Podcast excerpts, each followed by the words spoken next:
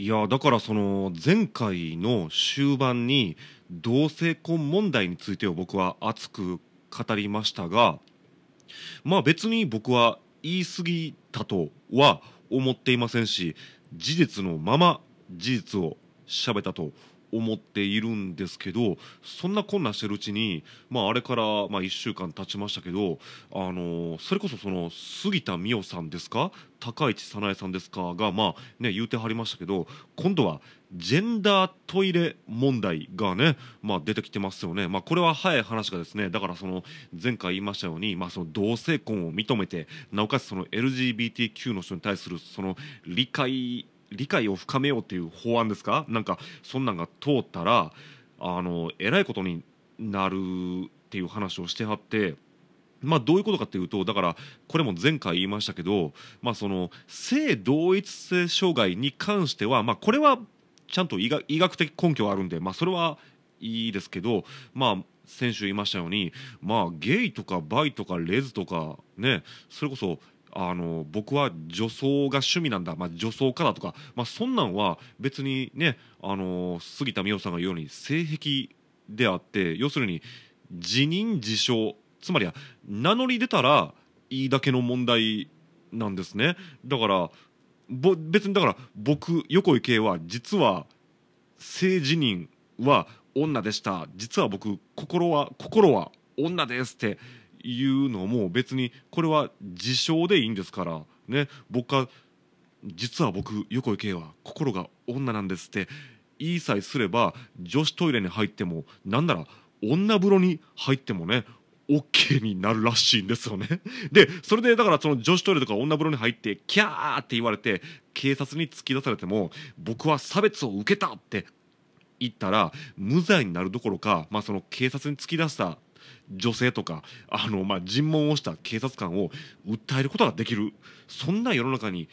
もうなり得るってことをね、まあそのまあ、良識のある女性議員の方が言ってはったんでうわこれえらい問題やなと思ったんで、まあ、それを考えたらねその。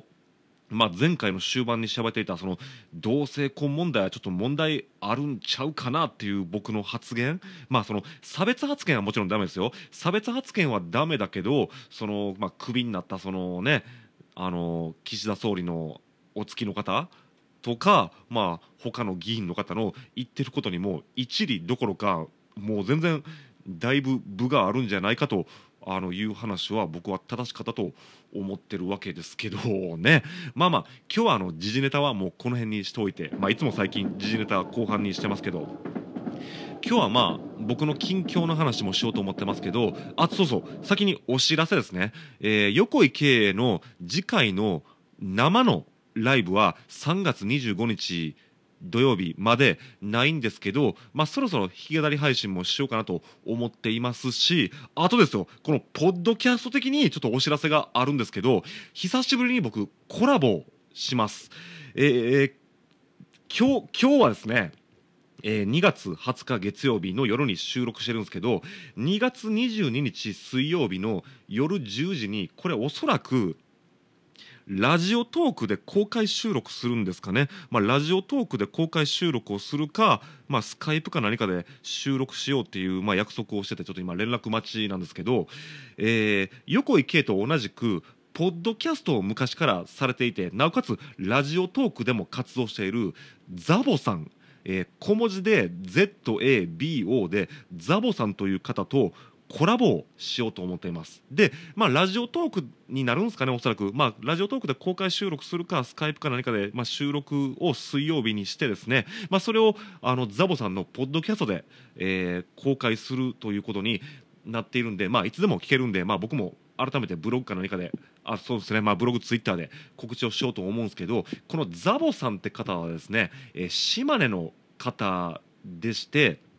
まあ、僕はそのラジオトークで知り合ったんですけど、まあ、僕と同じく昔からポッドキャストをしている方で、まあ、この方はですね、まあ、今ツイッターのプロフィールを見てるんですけど、まあ、野球系の、まあ、音声配信をされてる方ですね。で巨人ファンなんですねこの人は、まあ、巨人ファンなんで、まあ、巨人の話題を中心にポッドキャストで、まあ、野球のおしゃべりをしてはりますし、まあ、ラジオトークにはまあ日本ハムファンもいますしオリックスファンもいますし、まあ、僕みたいな阪神ファンもいますけど、まあ、ラジオトークの方でもまあ主に生のライブ配信が中心ですかね、まあ、収録トークもあそうですね。収録トークも本当に毎日上げてはるんですかね、まあ、毎日というかもう週何回も上げてはる方なんですよね、まあ、それがその小文字で ZABO ザボさんなんですけどなんとこのザボさんがですね音楽番組というかその音楽に特化した配信もされてはるんですね。まあちょっと僕ちょっと不勉強ですみませんでした。ザボさんがまさか音楽の配信もしてるとは思いませんでして Spotify での配信もしてあるんですかね、まあ、Spotify の配信をしていてだからその Spotify の音源を使いながら配信してるからそのなんか著作著作権的には OK らしいんですけど、まあ、そのある一つのアーティストをピックアップしてそのアーティストについてを語るという番組もされていらっしゃるということでちょっと僕あのザボさんと以前ひょんなことからビートルズの話でちょっとまあライブ配信でしたかね盛り上がっちゃいましてビートルズについてを語ろうというあの約束を急にまあしちゃいましてですね。それがまああのあさって水曜日に実現するわけなんですけどまあその僕まあビートルズ、まあ、好きやったことはまあ常々喋っていますけどまあビートルズオタクというほどではないんですけどただビートルズが僕横井圭の音楽に与えた影響というのは結構大きいんであのそうですね。僕そのビートルズで好きな曲はもちろんいっぱいあるんですけど主に横井圭に影響を与えた曲を5曲選んでですねそれについてをトークするという配信をさせていただきますんで、まあ、もちろんビートルズ興味ある方は聞いてほしいですし、まあ、もちろん横井圭に興味があるという方も聞いてほしいですし、まあ、その僕ラジオトークでの活動を今本当に頑張ってるんでそのザボさんとはですね僕は主にラジオトークで絡んでる方なんでそのザボさん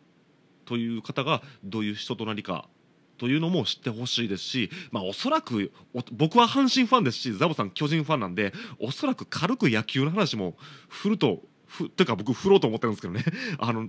思うんで野球好きの方もぜひ、えー、ザボさんの、まあ、ポッドキャスト番組を聞いてほしいなと思いますんで、まあ、これは収録したら改めて告知をしますんでよろしくお願いします。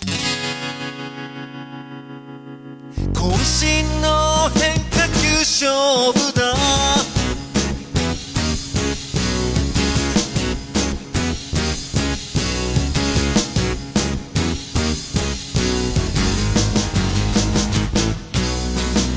綺麗事ばかり掲げる社会の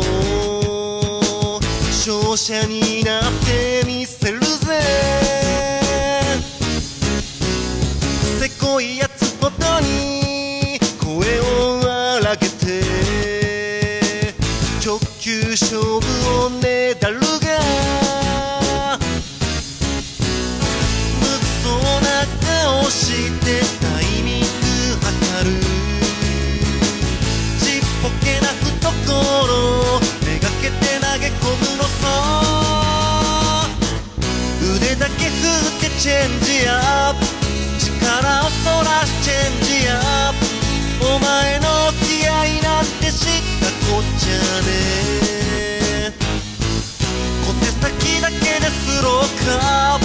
目線をそらすスローカ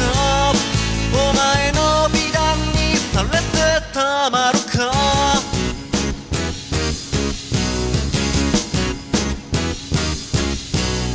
夢を諦めた。やつほど夢を。語る社会に飽き飽きだ。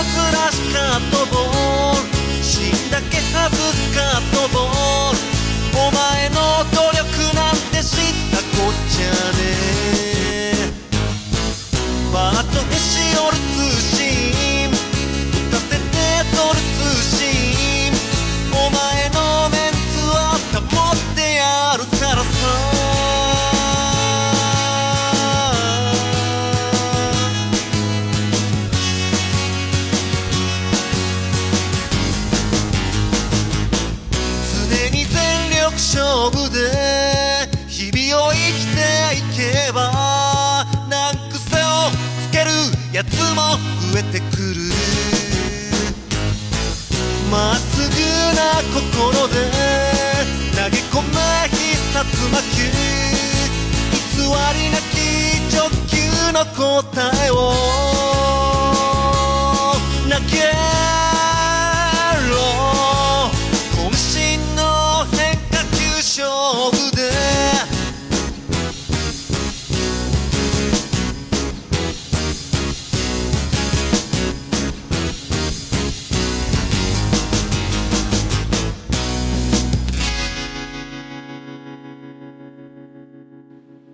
えー横井圭でセカンドアルバムから変化球勝負でした、えーセカンドアルバム起動は絶賛配信中ですので配信限定音源なので、まあ、ダウンロードないしはストリーミング、まあ、あのサブスクでぜひよろしくお願いします。いやーこれセカンドアルバムですけど、まあ、今は僕は iPad を使ってあの音源制作をしてるんですけどこの頃は MTR、まあ、その録音機があるんですけどその録音機で収録していましてですね打ち込みはまあドラムですね。ドラムはこれリズムマシンを使ってドラム作ってあとは全部自分で演奏してるんですよ。ベースも自分で弾いてますしシンセサイザーも自分で弾いてますしでこの頃は12弦ギターももちろんクラシックギターも持ってないんでアコギにこの今聞こえてましたと思うんですけどトレモロっていうエフェクトをかけてそれでまあなんかちょっと変な効果音的なものを弾いてたんですけどまあ今考えたらようやってましたよね。もう今はだからその今作ってるサードアルバムも好きなだけアコギと12弦ギターを弾きたくってそれ以外のパートはまあ打ち込みですね。打ち込みというのはつまりコンピューターの自動演奏ですけどそれで曲を作って好き放題なことやってるんですけどこの頃は本当に 人力でめちゃめちゃ頑張ってたなと 思いますがそういうセカンドアルバムもいかがでしょうか？そんな横井圭ですけどまあ今はその先週も言いましたようにクラシックギターを買ってですねフォークギターアコギ12弦ギタークラシックギターを主に生で演奏してこれからはま楽曲を作っていこうと思います。思ってるんですよね。まあ、それ以外はまコンピューターの自動演奏なんかでまあこう iPad で作ったりしてるわけなんですけど今ブログにも書いてますようにクラシックギターの演奏もちろんそんな一筋縄ではいかないんで、まあ、今クラシックの練習もそのクラシック演奏ですねクラシック演奏の練習もしてますしもちろんクラシックギターを使った弾き語りの練習もしていてまあなんとか形にはなってきたかなと思ってるところなんですよね。で昨日初めてクラシックギターの原交換をしたんですけど大変でしたね。っていうのも僕は今までエレキギターをやったことも一時期あるんですよね、まあ、エレキギターも一時期あるんですけどフォークギターアコギアコギと12弦ギターをやってきまして結局そのアコギも12弦ギターもエレキも金属弦なんですね。アコギと12弦はまあ銅でできてる銅銅の弦ですしエレキギターはニッケル弦ですね。ニッケルという金属の弦のギターをやっててですね。でブログにも書いてますように僕まあ父親がその金属のまあ配線なんかを使うスペシャリスト、まあ、電熱線がまあ彼のスペシャリストらし彼のその専門分野らしいですけど鉄の弦を張るというあ金属の弦を張るということに関しては全然昔からやったんで得意中の得意で特に12弦ギターなんかも別に苦労せずにいつも弦交換してるんですけどクラシックギターはナイロン弦なんで全然勝手が違うんですよね。だからなんとか弦交換はできたんですけどはっきり言ってこんなんギター教室の先生とか楽器屋さんが見たらおいおいこれちょっとまずいんちゃうかっていう弦の張り方を してるんである程度自分流の張り方を覚えて慣れてきたらちゃんと弦の張り方をまあお得意先のギター修理工房で習いに行こうかなと思ってるところなんですけどまあそのクラシックギターを始めたことによって12弦ギターとかその普段弾き語りで使ってるアコギの演奏がおろそかになるんじゃないかなっていう不安は正直僕自身も持っていたんですけど逆にクラシックギターの演奏をすることによってですねまあそのクラシックギターは指弾き指で弾くんですよね。ピックは使わないんですけど実は僕もともと指で弾くの結構うまいってことをまあ言われることが結構多かったんですよね。昔ベースも弾いてたんでベースも指で弾くんでその影響もあると思うんですけどだからそのクラシックギターを指で弾くことには全然抵抗ないんですけどそのクラシックギターをその指でつまび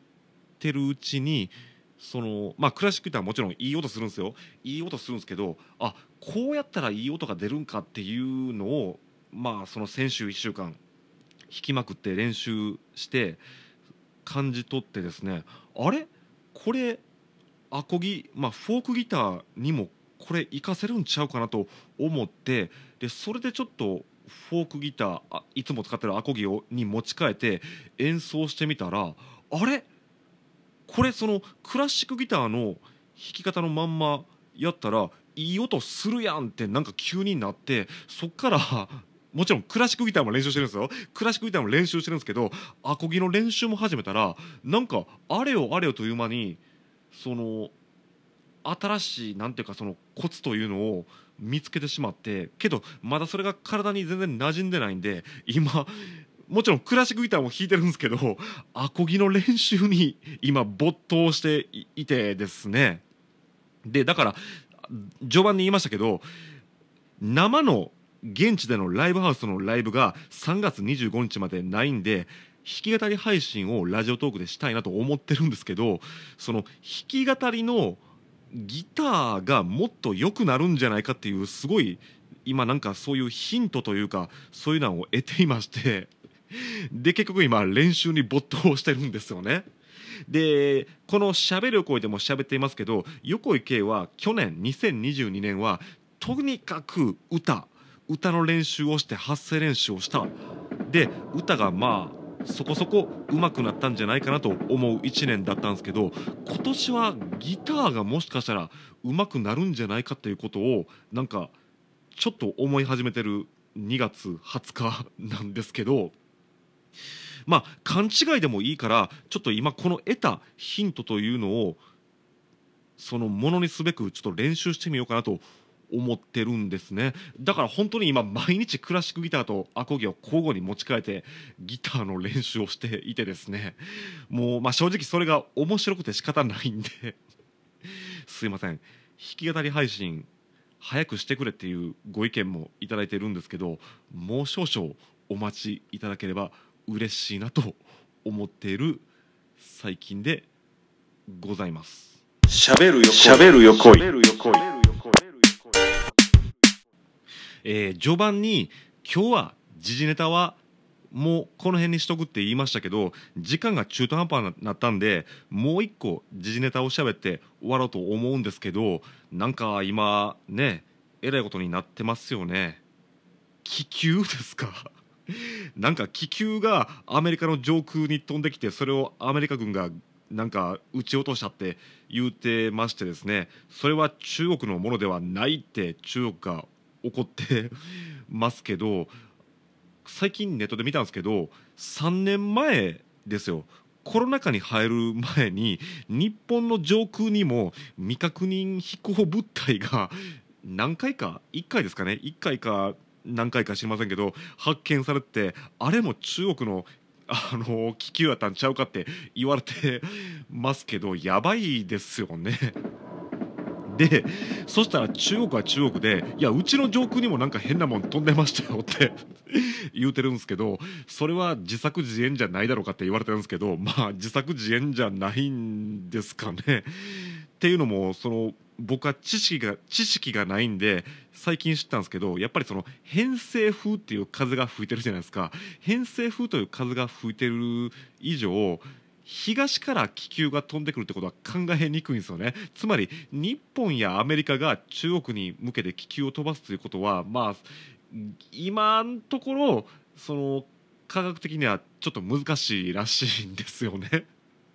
だからその地球の時点に沿ってだからその偏西風が吹いてるからその要するに東へ東へしか気球は飛ばせないので だから中国に向けて気球飛ばしたやつって一体誰やねん誰やねんって考えた場合いや無理じゃねっていう話 なんですけどいやその別に気球ぐらいええやんって言う人いますけどいやだって気球から毒ガスとかそれこそコロナじゃないですけど病原菌とか巻かれたらどうすんねんって話ですしでまあちょっと僕よく分かりませんけど気球から爆弾を落とすということも可能なんですかね。まあまあそういうこともありますしまあね物騒な世の中になってきましたよね。そんなん言うてるうちにね今日2月20日ね今朝は北朝鮮がまたミサイルをまあ一応その EEZ 日本の排他的経済水域の外にまあだから日本飛び越えて撃ったとかいうねその速報が今朝のラジオでも流れていましたけど あのそうそうラジオトークといえばですね、まあ、この横井系のアイコンを描いてくれたイラストレーターの泉慶香さんの番組ですね。毎晩10時に生配信をしてて僕ももうほぼ毎晩のようにお邪魔してるんですけどその泉慶香さんの番組で年末でしたっけね？お正月でしたっけね？2023年の予言をしようみたいな大会があってそこで僕は時事ネタを使っていろいろブラックジョークを飛ばしまくってですね。まあ品種を品種は勝ったんかどうか知りませんけど。まあまあネタ混じりなことをしていましたけど。ただまあまあそのまあブラックジョークは別に僕の持ち味としてですね。あのまあ今年2023年はろくでもないことが起きると僕はそこで宣言していたんですけどほんまに2023年まあまあもう今6分の1が終わろうとしているんですけど絶対なんかその政治的にやばいこと起きるんちゃうかなって思うんですよ。まあだからそれはそのウクライナ侵攻からもうすぐ1年が経とうとしてますけど、まあそういう戦争かもしれませんし、まあそのその泉慶香さんの枠で僕が あのコメント欄で書いたのがですね、絶対北朝鮮が「あ間違った!」って言うてミサイルを日本の、まあ、領海内領空内、まあ、EEZ 内に落としちゃったとかいうこともあると思いますしもちろんそれで済んだらまあそれですまあこれですらまずいんですよだって飛行機とか船に当たってしまう可能性もあるんですけどまあそれですらやばいんですけど間違って日本の領土つまり陸地内に落とすとかいうことも僕あると思うんですよ。ああ間違ったって多分ねまあ北朝鮮はそのかまってちゃんアピールをするためだけにミサイルを撃ってると思うんで攻撃する意思はないと僕は思ってるんですけど間違うたってことはあるんちゃうかなと思ってますし、まあ、もちろん戦争かなんか起きるかもしれませんし、まあ、経済的ななんか、まあ、大問題が起きることもね、まあ、だって今物価上昇物価上昇してるじゃないですか。まあそら、ウクライナとかロシアってその小麦の一大生産地なんで、その小麦の値段もガーン上がってますけど、まあそういう経済的なトラブルもまた何か起きるんじゃないかと思ってますし、あとそういう政治経済だけじゃなしにもちろんその南海トラフ地震であるとかあとあまり注目されてませんいませんけど火山ですよ火山が噴火するという可能性も一応あるんですよね。というのも富士山ですよ富士山って大昔は30年に1回ぐらいのペースでなんかどうやら噴火してたらしいんですけど江戸時代を境に噴火しなくなったんですよね。でそれは要するに富士山は休火山っていうんですかね、まあ、休んでる火山と書いて休火山その休みの時期に入ったからだとされているんですけどその富士山がまた活動を再開したってなるという可能性も一応あるらしいんですよね。そしたら300年ぐらい今爆発してないんですよ富士山は。だから300年分のエネルギーがドーンって噴火するんちゃうかっていう可能性も一応一応あるんですよ。とかまあ阿蘇山でしたっけね。阿蘇山はもう今活動してないですかね。まあまあ日本って意外と火山あるんでその火山が噴火するんちゃうかとかそういう危険性も一応あるっちゃありますしそういうなんかとんでもない天災が起きるんじゃないかということも僕実は密かに思っていますしもちろんコロナウイルスに代わる新しいなんか病気も蔓延する可能性も否めないですし